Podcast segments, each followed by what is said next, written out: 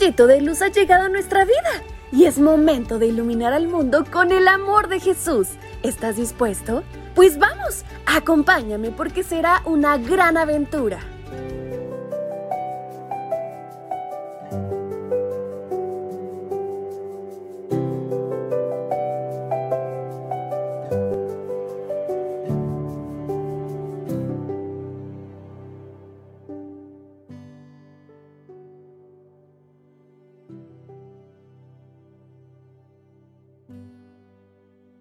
Buenos días, príncipes y princesas.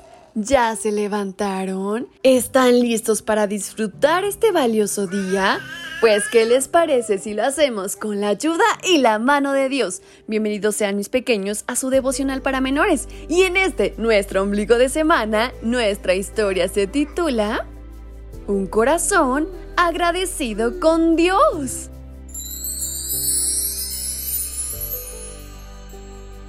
Den gracias al Señor, invocad su nombre, dad a conocer sus obras entre los pueblos.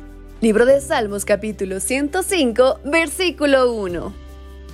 Tal vez hayas visto la película de Poliana. Es muy antigua, pero tiene lecciones tan actuales que te recomiendo verla con tus padres y hermanos. Es la historia de una huérfana que llegó a vivir a la casa de su tía, una mujer malhumorada. Poliana siempre encontraba razones para agradecer en la vida. Un día, por ejemplo, había recibido una donación que llegaba a las lejanas tierras misioneras donde su padre era pastor. Y al abrir el paquete, en lugar de una deseada muñeca, había recibido muletas.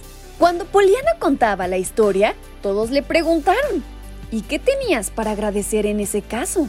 A lo cual ella respondió, no tener que usarlas. Cuando quieres ser agradecido, hay miles de razones para hacerlo. Solo hay que practicar. Desde chiquitos nos enseñan a decir gracias cuando alguien hace algo por nosotros. Pero cuando pronunciemos esa palabra, no lo hagamos de forma automática. Hay personas cercanas que nos cuidan y nos hacen saber que podemos recurrir a ellas con confianza. A veces nos parece que es tan natural que nuestros padres, abuelos y tíos nos quieran y cuiden que creemos que no hace falta expresar gratitud. Pero sí hace falta.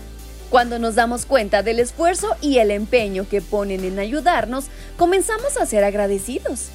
Una sonrisa, una ayudadita a lavar los platos, hacer algún mandado o cumplir con las responsabilidades son hermosas formas de agradecer. ¿Cuántas veces un amigo nos regaló su tiempo de juegos para venir a explicarnos una tarea?